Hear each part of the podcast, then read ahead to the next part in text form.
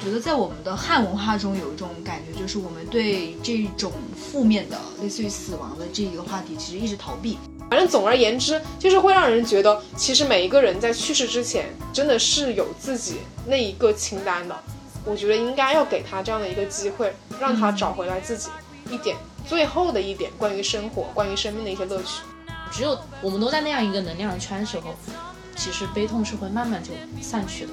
我们用各种各样的形式去记录我们的生活、我们的思想，其实本身也是一件能抵抗衰老跟死亡的一个行为。生活比死亡更强，因为生活是以死亡作为营养的。死亡是你脚上这个世界在港口里。如果人能快乐的归去，死亡就不能杀人，反而是人杀掉了死亡。Hello，Hello，大家好，欢迎来到这一期的水钓鱼头，我是山哥，我是新哥，我是狗头。这是我们这一期第一次三个人聚在一起录播客，真的是真的。你想，我之前录那两期都是我跟狗头单独录的，第一次三个人一起在一个空间里，所以这也意味着我回到了深圳。原来是这个道理，且是没有洗过澡，躺在我床上，笑死，感觉脚上还有一点汗。你也没有什么愧疚的感觉，我觉得。所以我们你还抱着别人猪头呢，这么可爱。好了，我们虽然刚刚插科打诨一顿，但我们今天可能要聊一个相对比较沉重的话题。嗯，我们今天来聊一下死亡。没错，嗯，说到死亡，我就想起安徽话，死一死啊！就这也说明我们这期聊的这个话题，其实并没有这两个字本身那么沉重。嗯，因为这件事本身就是一件非常沉重的事情。一个人所能经历的最大程度的失去，不就是一个人死，就是你最亲的人、你的亲人、你的挚友、你的爱人去世，这个就一定是最深刻的嘛。嗯，你任何的失去都比不上这个最终的结束。所以你们有想过，就是你们自己在面对和经历一些这样的事情的时候，你们当时的心态啊，或者说。反应就是跟现在，就跟你没有经历过之前，你还记得那个变化吗？其实我觉得，因为去年的一些事情嘛，然后我我离这两个字很近，然后呃，我就觉得其实我自己没有做好准备去迎迎接这个可能我们每个人都要遇到的这个时刻嘛。其实所谓的生老病死是很正常的一件事情，但是当它来临的时候，你你可能就是你如果没有做好足够的准备，你是没有。很好，去跟这个人去道别，也就是我们现在经常说到的一一种是临终关怀的这种概念吧，对吧？因为我觉得在我们的汉文化中有一种感觉，就是我们对这种负面的类似于死亡的这一个话题，其实一直逃避。所以，当一个人真的要不可避免的走向死亡的终点的时候，不管这个人是你的朋友、你的亲人，那作为生的人怎么去跟他道别？嗯嗯，那作为要走的那个人，他怎么去跟他呃的亲朋好友道别？其实这个是人人都要有的一个嗯、呃、准备的一个课题吧。嗯嗯，我特别同意你说的这一点，就是如何学会在这个死亡这个场景来临之前，你去和你最爱的人去道别。就是呃，父母不会告诉你说死亡是什么东西。也不会告诉你说死亡之后我们这个生活还可以。我在这里也是可以跟大家分享一下我自己亲身的经历，就是呃我的奶奶去世的时候，我那个时候因为很小，其实才初中，你那个时候并不知道死亡来临的时候你自己的感受会是什么样子的，所以当当这个事情真正发生的时候，我才会觉得天呐，那个时候唯一的感受就是天塌下来了，就是你再也见不到这个人。特别是当你还每天和他就是，呃，朝夕相处啊、呃，你每天可以听到他讲话。我就记得我们那个时候每天跟我奶奶一起打牌，就每天跟他一起玩打牌啊。然后他出去玩的时候也会带上我嘛。所以就是呃，我父母虽然很少在家，但是就是陪伴在你身边的永远是奶奶。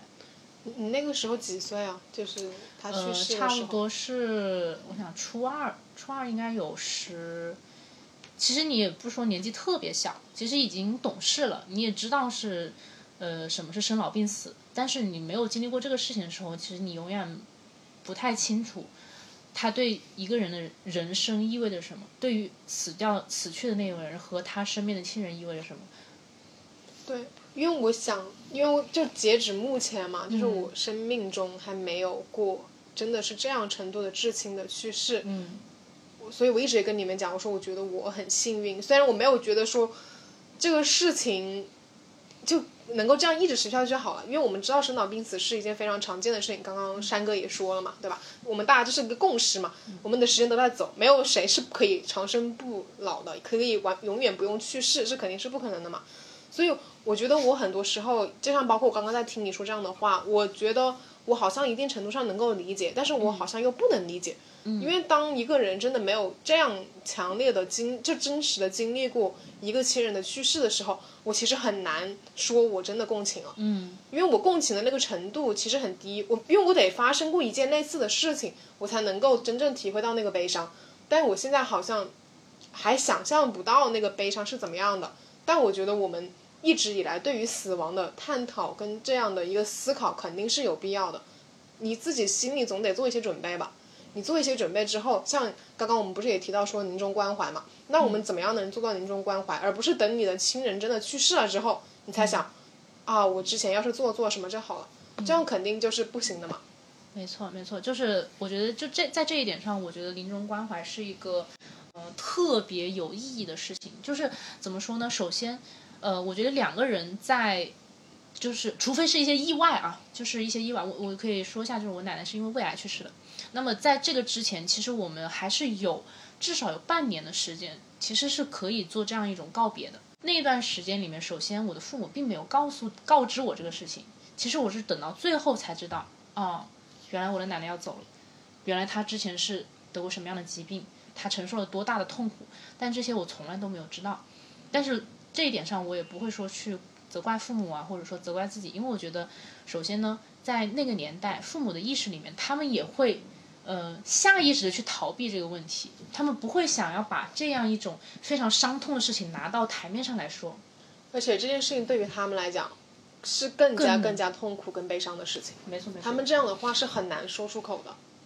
而且我自己觉得，就是因为我们现在这个年龄阶段，可能你碰到更多是你爷爷奶奶那一辈的人一个去世啊，你会觉得你的痛苦会被中间有一堵墙是你是你父母组的那堵墙，就他们的痛苦肯定会比你受到的更加清晰。但其实我我自己观察，我就觉得其实这些我的父母在遇到这么有冲击力的死亡面前，他们也很手足无措，他们也是第一次啊。或者第二次，就我觉得他们的次数也并不是很多，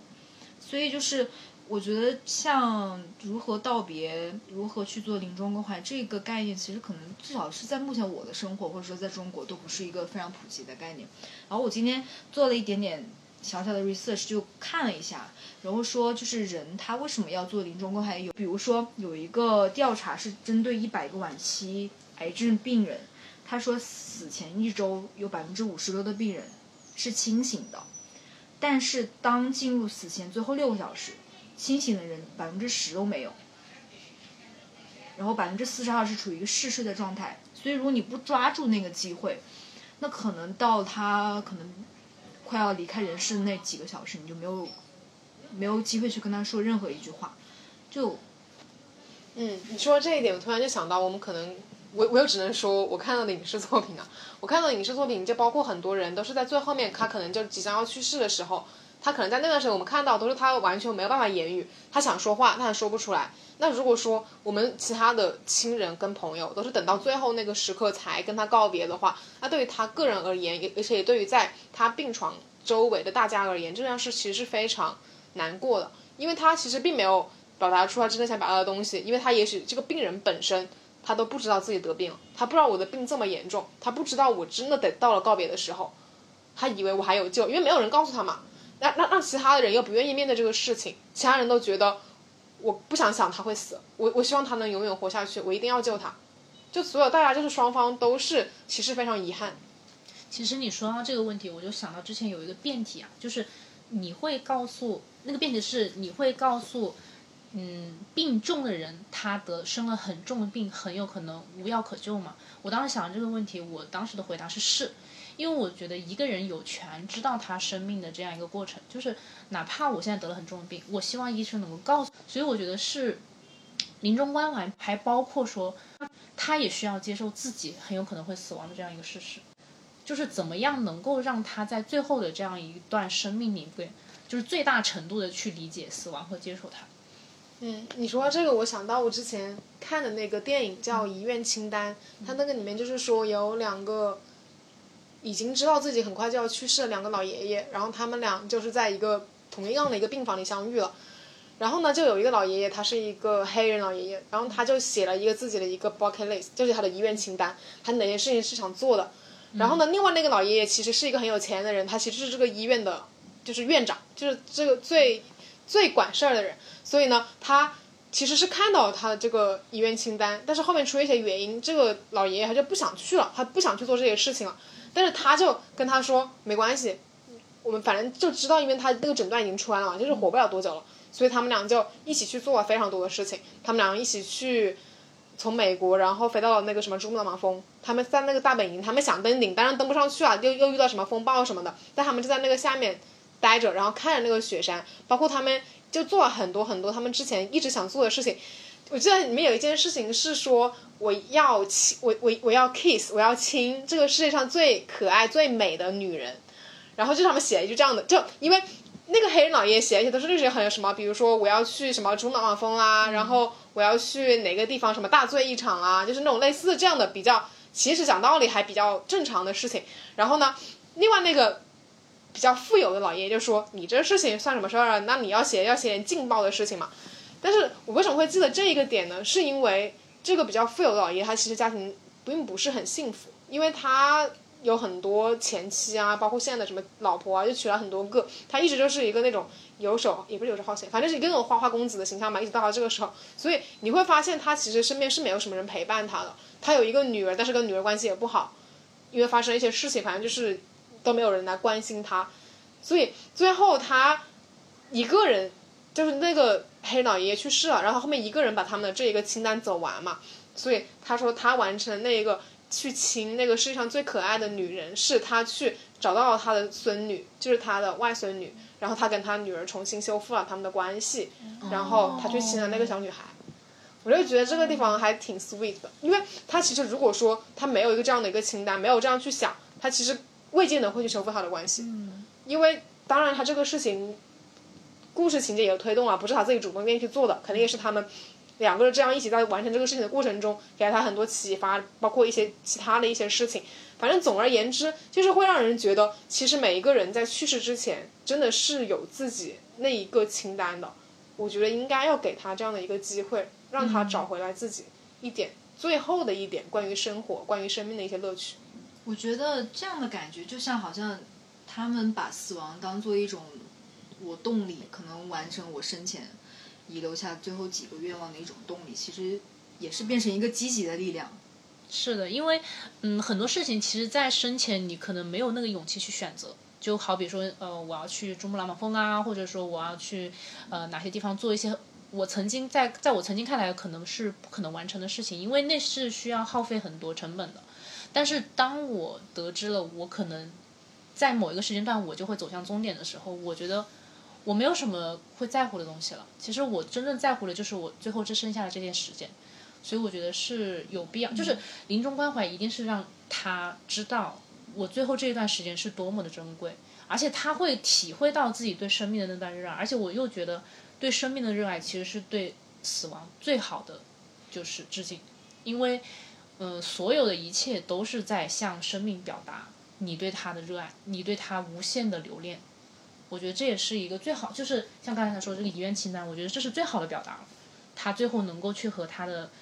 呃孙女修复这段关系，我觉得是最美好的一个事情。它里面还有一个 point，就是他说他们有一个一直都没有实现的愿望，是他想他们俩一起去看这个世界上最美的风景。然后你知道是什么吗？就是最后就是他们俩都去世了，然后都放在一个。都放在那个一个那种病，就是放在一个那种盒子里面，他们的骨灰放在一起，然后他们在那个珠应该是可能可能是珠穆朗玛峰吧，就是一个雪山上面，他们建了一个小小的那种铁房子，小铁房子，然后把这两个铁盒子放到里面，然后就是他们俩并排，然后一起看最美的风景，就在那个雪山顶上，然后他们再把那个遗愿清单的最后一项，就是我们一起看风景，把它给画上，然后那个人把那个遗愿清单折好，然后放到那个铁盒子里面，然后把门关上，我就觉得很很美，就是很神奇，嗯，就是我觉得他也在暗示，其实我们有时候正视这种死亡，其实也是一种很好的一个结局啊。我们并不要像我们传统文化里面，我们就一定要一味的去回避它或者怎么样。对对。然后我是我是前一段时间我是有在思考一个什么问题呢？因为我前一段时间一直很想，就是我很我很喜欢去共情别人的情感，我很想知道真当比如说我真正面临死亡的时候，我是一种什么样的心态？所以我去知乎上面找了很多帖子，就包括有一些比如说呃癌症晚期的患者，他会每一天在知知乎上记录他每天的心情。然后我当时就看到有一个患者，他是每天，呃凌晨的时候会记录他今天做了哪一些化疗，然后今天大概做了哪一些这种项目，然后他就把他那些项目名称，然后还有等等他一些受到了一些痛苦啊，或者说他一些感受写在上面。其实我当时第一个感受是，我觉得这个人很勇敢，他非常勇敢。其实他真的是在正视他的痛苦和正视他的死亡，他真正把这些伤口揭就是揭开来，然后放在网上给。全世界的人看的时候，我觉得这是一个很勇敢的行为，所以我又会觉得，在面对死亡的时候，其实大部分人是没有办法做到这么洒脱和勇敢。所以临终关怀，还有这种嗯，不光是不光是对这个呃可能即将啊走向终点的这个人临终关怀，也是一种对我们自己的一种思考。就是当我自己真正会面临这种事情的时候，我应该怎么做？我应该怎么做才是可能对我自己？和对我身边至亲的人最好的一个方式，这是我一直在想，就是我现在也没有答案，我就只是说在探讨这样一个事情。我有时候就在想，其实我们一直认为死亡这个话题是一个禁忌的原因，是因为大部分人都不知道怎么面对。我首先不知道怎么面对自己的死亡，我也不知道怎么面对亲友的死亡。这两件事情对于我们来讲都是难以启齿，就不不想提及，然后。永远愿意把它当做一个不会发生的事情一样蒙蔽自己眼睛的一个事情的存在嘛？所以我就会想说，如果说在你的社交媒体里面，如果有更多的人，他们可能也也许是因为他们想明白了，或者说他们没有觉得说死亡这件事情是一件多么遥不可及，或者说我真的不想提及的事情的话，因为我之前有看就是那个 YouTube 一个视频嘛，他大概就是说。有一对很好的情侣，然后他们俩都是女生，然后他们在一起很久了，他们有自己的一个儿子，然后呢，其中有一个阿姨，是吧？我也不知道怎么说，其中有一个阿姨吧，然后她就，嗯，就是应该也是得了癌症，然后他们俩当时就是想到一个另外的一个解决方方法，就是我们俩不要对此就是闭口不提，我们把你的死亡的全过程，我们把它记录下来。他们每他们他们本来是一个很在意自己隐私，然后没有就是不会过多的去暴露自己的隐私在社交媒体上的人嘛。但他们因为达成一个这样的共识，他们开始注册了一个 Instagram 的账号，然后呢，他们开始把就真的就是你你就看到一个人从非常鲜活、非常健康，然后逐渐逐渐逐渐，然后慢慢慢慢慢慢慢，就是你看到他的那个生活的活力啊，就从他的那个眼睛里面，然后包括从他的那种各种行为举止上，就是被一点一点的。抽走，但是他们其实每天视频还是很有意思。比如他问他，哎，你今天开心吗？你今天最开心的事情是什么？他说，啊，我今天吃了一个什么 ice cream，然后我觉得很好。然后我觉得我今天去哪里散步了？我去了公园。然后我今天看到太阳，我觉得特别美。就是你可能有些时候你看到一个真正他要去世的人，他反而会发现一些生活中最细小的、最值得珍惜的美好。然后你，特别是你又看到一个人，虽然他的生命在一点点的凋零。但是他并没有让你觉得他很丑陋，或者说没有让他让你觉得他这个人一点吸引力或者一点意思都没有了。他不是一个真的就是一个你一一定要去呵护他、照顾他的人，你只是依然在陪伴他走过他生命中最后最后的，但或许也是很美好的一段日子。我觉得如果每一个人能够转变一下这个心态，虽然说我知道他身边的人肯定还是很难过，在他真正死去的时候，当然会很难过。但是如果说你能够稍微的换一个角度来看待这个事情，或许在你之后你真正面临的是他去世，然后你再回想起来，你翻看那些照片，你翻看那些视频，你不会那么难过了，你会觉得说我们还是经历了很多东西，然后我也能够伴随着这些经历，我能够更好的走下去。我就是想讲一个，我也看过一个类似的影片，我之前跟你们讲《Hope Frozen》冻结的希望，然后呃，他大概说的就是一个很小的一个女孩子，两岁，然后得了脑癌，嗯，然后她就是有一天就坐她爸爸的那个车上的副驾驶，她爸爸发现她突然昏迷了，然后诊断是脑癌晚期，第一次做的手术是切除了他大脑的百分之八十的组织，然后等他醒来的时候，他就已经不能会不能走路了，而且没有记忆了。因为你切了百分之八十的脑组织，其实很残忍的。对，然后他的家人从嗯技术和从心态方面不停的去想拯救这个女生的生命。他的爸爸妈妈是泰国顶级的医学工程博士，所以他们家有非常多的资源跟技术。他爸爸甚至是把他的细胞提取出来，专门去研究它能不能做一个相当于我们起死回生的一个拯救癌症晚期的一个女孩的生性命。然后呢？但到最后，这个女生还是还是去世了。然后后来呢，他们把她的遗体送到美国亚利亚利桑那亚州的一个冷人体冷冻中心，就是把它冷冻起来。然后等到人类有技术能到达那个顶峰的时候，把它拿出来，然后能不能实现一个复活？其实，在这期间，他爸妈一直在做相关的一个研究工作准备吧。然后呢，从另外一方面，心态，他们家。虽然是就是顶级的科学世家，包括他的这个哥哥也是一直在从科学方面去想去说能不能有突破，去让这个女孩子重生。我觉得这个话题在目前阶段是非常不可实现的，因为现在呃科学家探索到最高的一个境界就是把兔脑进行复活。但人脑是非常复杂，所以目前来讲是非常不现实的。这个家里面的人他是信佛的，所以这家里面的那个女孩的哥哥是去信了佛，然后去想就剃度了一段时间，专门想让他妹妹在转世的时候能转的安顺一点。然后他家里面一直有一个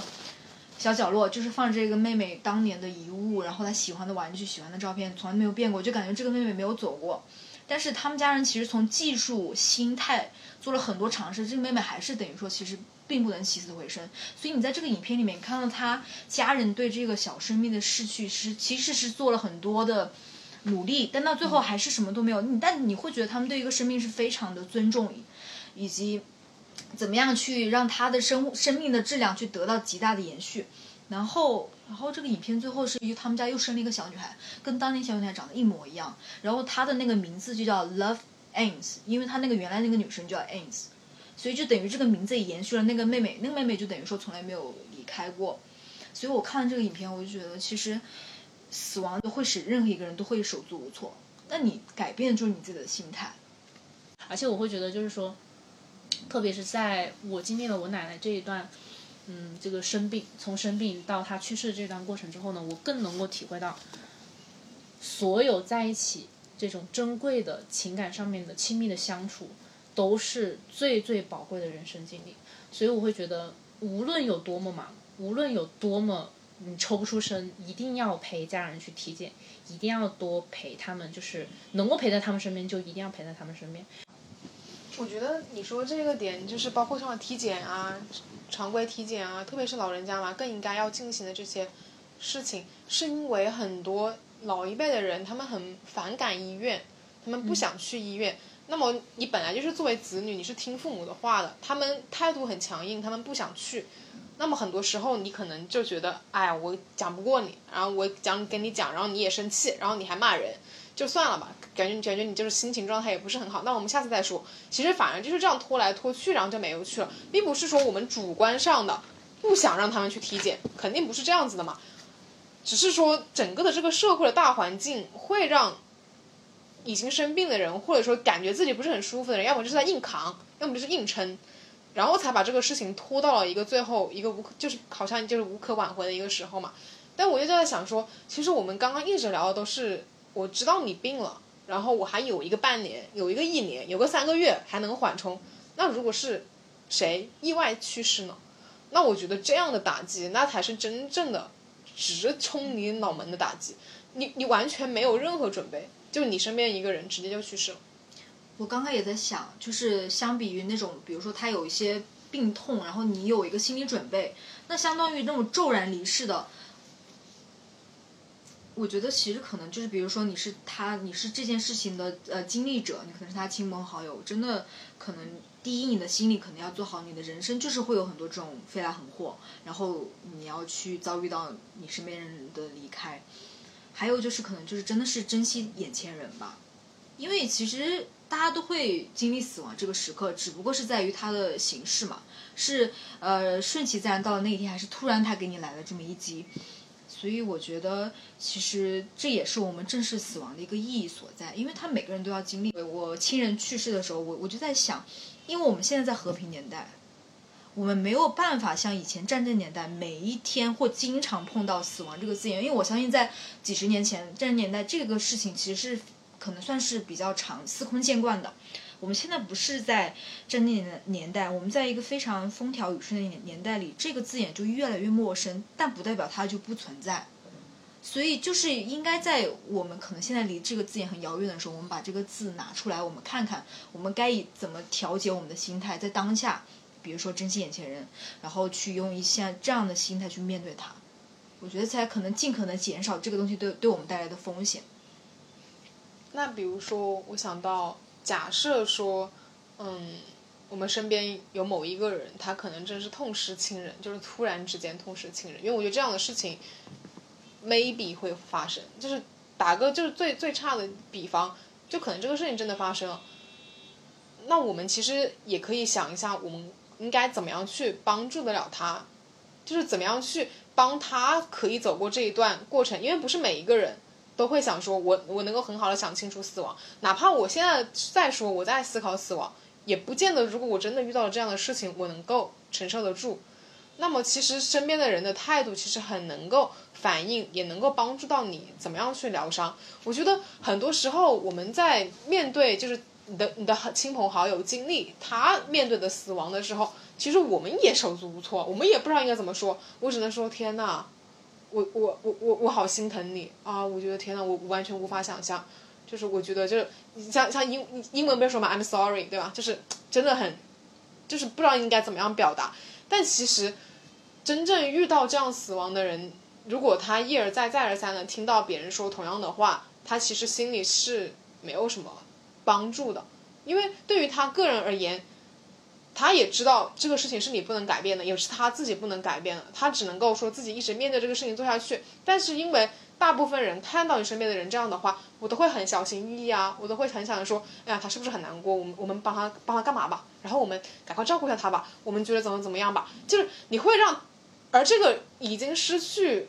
亲友的这样的一个人，他其实很敏感的，他能够明显的感受到大家这个气氛的变化。比如说大家可能本来笑的，看起来不笑了。对吧？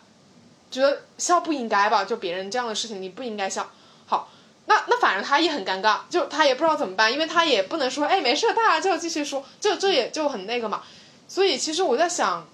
我最近有在想，有有一个观点是叫做，当然他失去了他的亲人，我们当然是可以抱头痛哭，我们当然是可以安慰他，当然是可以一起彻夜长谈，一起聊这个事情，帮他 go through 这个东西。但是我觉得更应该做的是，我们依然保持我们生活的常态，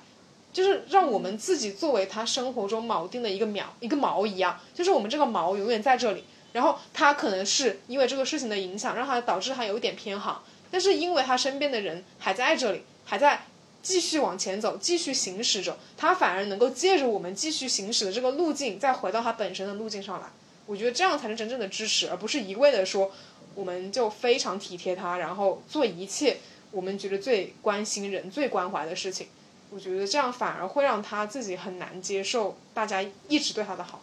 嗯，我我特别赞同你说的这句话，就是我们作为他生活中的毛，因为相当于就是他是会迷失在一段非常悲痛的伤痛里面，这个是没有任何人可以帮助他走出来，然后只有他自己才能慢慢明白，就是他真的走了。那个重要的人他真的走了，只有他看清了这个事实之后呢，我们那些人原还在原地的时候，他才会发现，我还是要回到热爱的生活中来，我还是需要去热爱那个生活，我依然要保持我对生活的这样一种态度。我觉得这个时候，只有大家都发现原来我们才是那样一个能量圈的时候，我们都在那样一个能量圈的时候，其实悲痛是会慢慢就散去的。嗯我觉得就是，嗯，可能死亡这件事情，可能也教会我们，就是在时间的这种冲刷下，你怎么样去学会与死亡和解，这样才你才会更好的去生活嘛。因为我觉得悲伤是一定的，你失去一个人，你绝对是会悲伤的。你不能说没关系，你不要悲伤了，你就悲伤三天吧，不可能的。这个悲伤会伴随你一生的。你想想，你十年前经历的事情，二十年前经历的事情，哪怕是时间过去了这么久，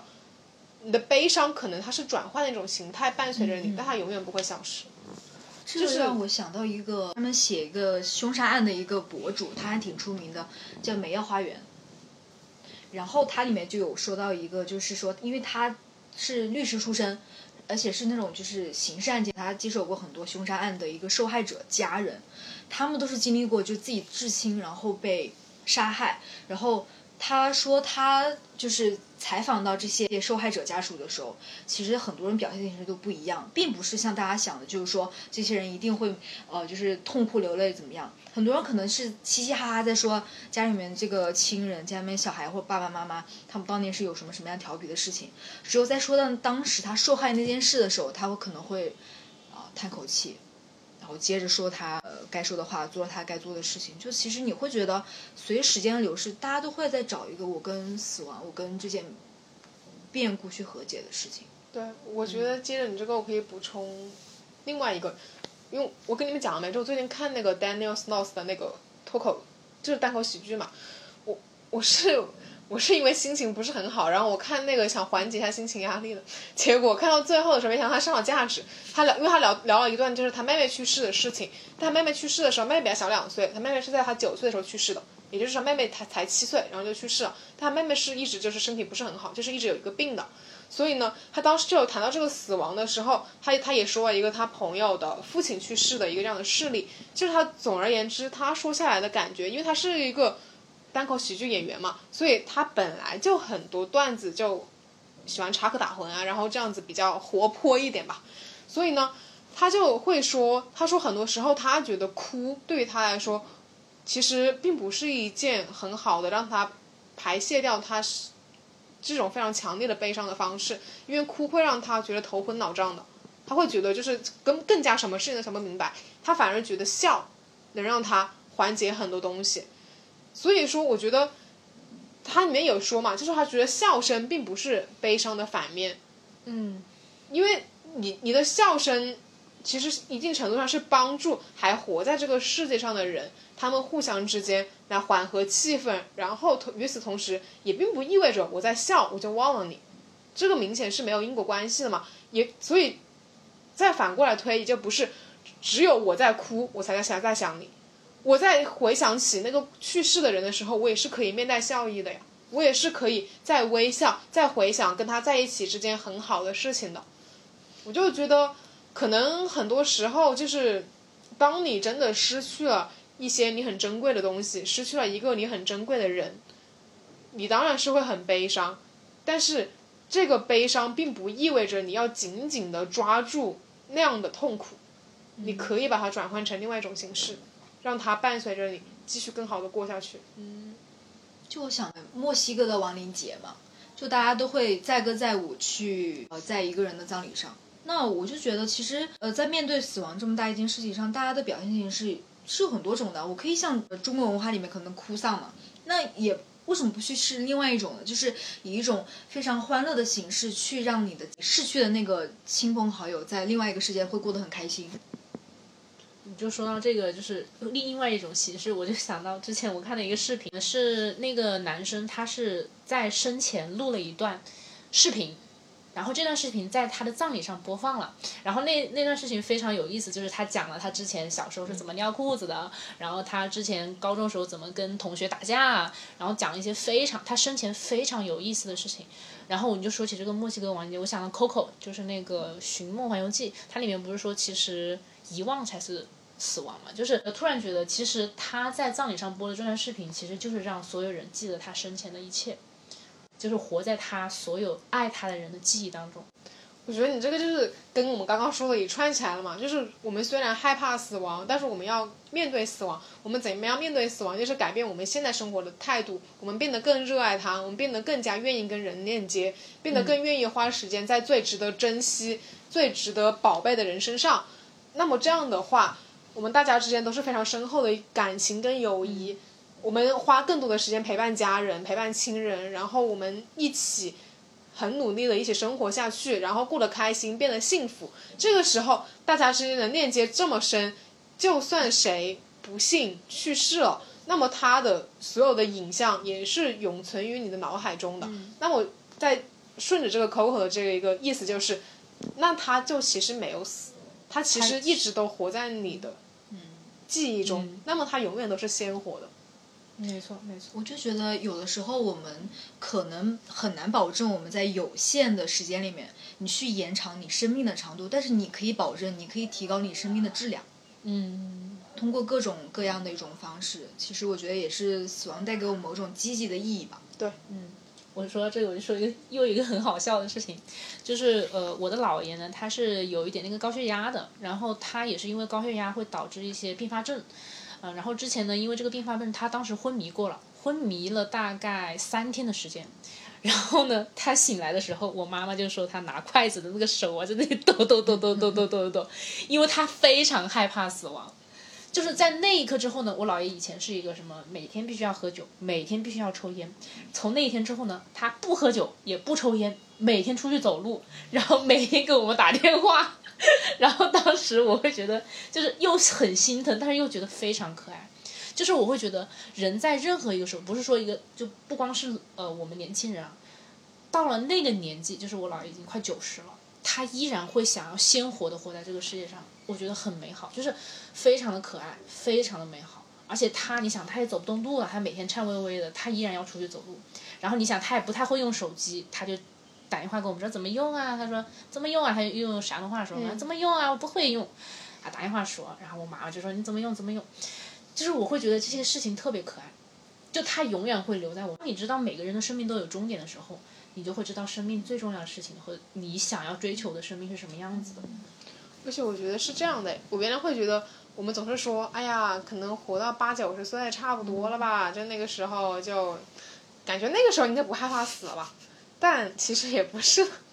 就是到了八十多岁的人，他依然害怕死亡。是的，因为就没有谁能够在哪一个年龄段说“我无所畏惧”，对，死亡来接我吧，死神来接我吧，都可以，肯定是没有这样的嘛。你要像我爷爷，不是会算命嘛？他从七十多岁开始算自己会死，算到八十多岁，每一年就是有时候过年或者平常回去，我我爷爷就跟我说，嗯。哎呀，爷爷爹爹要死啦，然后我说爹爹，你五年前也是这么说的，就虽然虽然有些时候他可能开玩笑的，他可能就是他喜欢开玩笑嘛，但我又 觉得就是有点好笑。我觉得也是，他是会调侃这件事，就会就不会不会害怕这种死亡这件事。对，就因为在我比较小的时候，他就会说他要去世了嘛，然后我当时非常难过。我我记得我我高二的时候，就是因为我爷爷老跟我讲他要去世了。我非常难过，我真的有时候晚上我哭醒，就是我会觉得我的天呐，我爷爷要去世，里面没有，然后就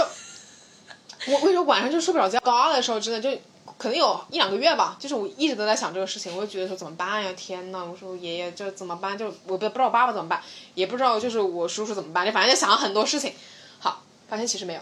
好，然后过了，然后反正就是我爷爷讲的越来越多之后，我有点觉得好像不是一件难以发生的事情了。就是这个事情，好像你说多了之后，它变得没有那么令人恐惧了。就是大家好像是是会一点一点的做好准备。其实我觉得很多爷爷奶奶到了八十多岁的年纪，其实你们家里做好的准备，该做的准备差不多都做好了。虽然这样说有点可能在老，就大大大部分人听起来可能也不太吉利吧。但是讲实话，就你的墓地啊，然后包括你的遗嘱啊，就是该准备好的东西，你的。就是你的各种资产的一个汇总啊，就是其实你差不多都已经弄好了。很多人可能你确实在，也许说有点像是在等待这样的一个时间的一个到来，但是这并不影响，也不说明什么东西，只是说可能就是到了这个时间点而已。而且我也没有觉得八十多岁是一个年纪很大的时候，我也跟我爷爷说你可以活到一百岁，对吧？对啊你就觉得好像很多时候可能也一定程度上可能是你的长辈把这个事情化解了一部分他的悲伤，化解了一部分他让你难以接受的部分，反而让你会觉得说其实也还好，也许等到真的之后的某一天。我们也不会那么那么伤痛，因为我们之前已经用了最大的力气，用了最大的努力在一起生活，用了最大的努力在一起互相陪伴。我觉得这样就已经很好了。嗯，是的，是的，你包括像像你说挑选墓地这个，就是我妈妈是，我爸妈是亲自陪我姥爷跟佳佳去选墓地的，然后他们选了很久，就跟挑一件衣服、挑一个你要用的东西一样，选了很久。然后就是那个过程，他们也很开心，就是嗯、他们并没有说。嗯，这是因为为我去世之后准备的，而会觉得啊就很丧。没有，他们反而挑的很乐，就是很开心，挑了两三天，然后挑了两三天，终于选了一个非常。然后我姥爷说那是风水宝地，他说我以后就要在这里，我又跟你姥姥两个人，我们就在这里，我觉得这里很漂亮，风景很好。他的语气当中，我觉得没有任何的恐惧，就是他会认为这是一个很平常的事情，就好像我今天要回家一样。嗯，我觉得这这对他而言是一个非常好的态度。然后我们也觉得，就是嗯，对于我父母来说，这也是一个最好的，就是一个事情吧。就是至少他知道，呃，我们都互相陪伴过了，包括你在去到终点的那一段，我们也陪你在一起了。对我觉得就是我们中国很多传统习俗啊，就好像还是会有一些举动，会让我们延缓或者说减少我们对死亡的害怕。就好像，就你们知道，就比如说家里有人去世之后，你会去烧纸。这个烧很多东西有讲究，比如说他可能生前很喜欢钱，你烧点钱给他；他喜欢生前说他很喜欢一些电子设备，现在可以烧 iPad，烧 手机。然后那天我我听一个播客，他跟我说，就是台湾那边烧纸的这些东西啊，非常非常齐全。比如说他生前可能不是没有很多房子，他可以烧一个非常完整的别墅给他，到什么程度？里面有几个保姆、几个卫生间、几几室几厅，你看上去很戏剧化，甚至很呃幽默、很搞笑的一个方式，其实也就是我们这边在世的人对他。就是走的那一种致敬也好，然后也是我们延缓或者减少我们对死亡的一种害怕嘛。对对对，就是记忆嘛，就是让它在我们的记忆里永生。我觉得就是为什么要有清明节，为什么要有这个呃，包括嗯一些其他国外的这种节日啊，就像这种亡灵节啊，或者这种节日，我觉得就是对祖先、先祖和你最爱的人一种保存的记忆。那如果要是你们觉得自己可以准备好自己的死亡，你们会希望以什么样的方式结束？你是说 笑死笑死！我觉得我每天都会有这种。每天都不知道死多少每天要。发多少个笑死？打开微信聊天记录，满屏的笑死。一万千一千多一万条不止。每天都是笑死，哈哈！每天不是笑死就是哈哈哈哈哈哈。正经的说这个话题的话，我我觉得我刚刚想了一下，如果是我的话，可能我也会写个遗愿清单。我目前想到我遗愿清单上，我就想把 把你的资产都给我。你为他写好了，我觉得你们目前就是一个人要笑死的阶段，挺好我要把我的花呗都给你。就比如说，我一直很想去南美啊，去古巴，去欧洲，把这几个地方，把这个几个地方都玩过一遍，然后我选择在海边的一个花园结束我这一生。嗯，然后我要在我的葬礼上放上我的 vlog。哎，你们可以说一下你们的呀。你先说吧。我在，我觉得我应该是在潘山的葬礼上笑死。那我是跟着你后面笑死，我看见你笑死，我也笑死。我想一想，我想一想。其实你你刚刚提这个之前，其实我本来想问你们另外一个问题，我想说你们有没有想过，就是你们自己的葬礼会是一个什么样的一个情况？因为他刚刚有提到嘛，他说做梦梦到了嘛，但是你没有说，就是你会比较期望或者说比较觉得会更开心，你看到什么样的场景？因为悲伤跟悲痛是你的亲朋好友一定会在当场流露的嘛，所以你刚刚也有提到说，就是有一些可能比较有意思，然后他们可能在生前就很有想法的人，他们会留下一些影像的记录，然后来放一下，其实是帮助大家一方面就是缓解这个悲痛，一方面也是说，其实我会永远活在你们的记忆中。我有时候就在想说，嗯，如果说是这样的话，我感觉其实没有必要把葬礼再变得如此的悲痛了。嗯其实应该把它搞得欢快一点。没错，我我会我会觉得我的葬礼上得有人跳舞。这个葬礼上最好有有我这一生我最想给大家看的这些瞬间啊、画面啊。我应该会放上一些人的丑照，就是现场一些人的丑照。这叫什么？死了也不放过你的丑照。我之前我看到过有一个人有个说法，就是他要在自己的葬礼上放一首歌叫《常回家看看》，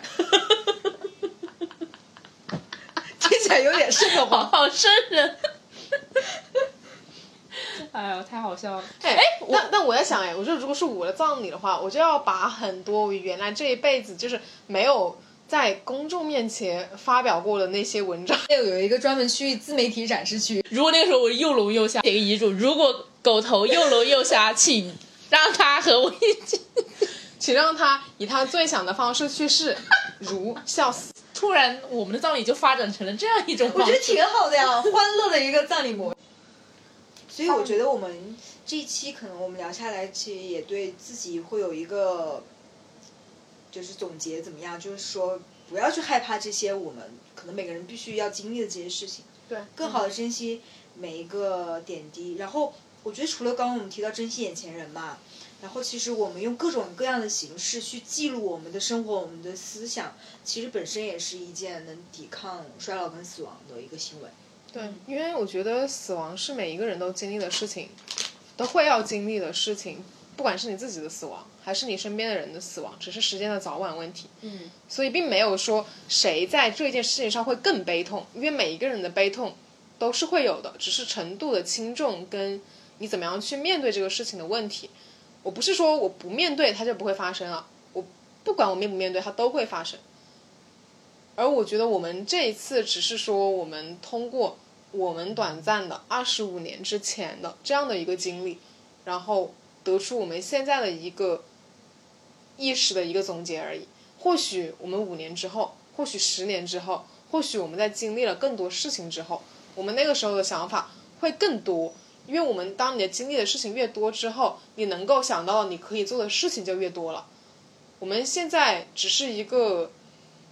可能在目前为止，我们其实并没有真的像经历过那种非常彻骨的。我觉得最彻骨的就是那种你失去双亲，就是任何一个吧，然后还有一种你失去你的伴侣，然后就是失去你最爱的人这样的一个痛苦。我觉得这样的层次的痛苦的那个难过是你自己很难以想象的，所以我们也没有办法说我们真的能够带入得了到那样的一个真的非常深切的痛苦中去。所以我觉得我们这个尝试只是一次对于我们自己的总结，而且也是真的是如何去热爱生活，如何去记录点滴的一个反应。我觉得就我们刚刚说的一些比较欢快、比较调侃的方式嘛，其实也是能希望就听到这期播客的你们能有一个可能有点小小的改变，对死亡的一个改观吧。嗯，然后也是欢迎各位听到我们播客的这些观众，能够在我们评论区留言，就是你希望你的葬礼是什么样子的。好，谢谢。好呀，那我们这期就到这里。好呀，好呀，拜拜拜拜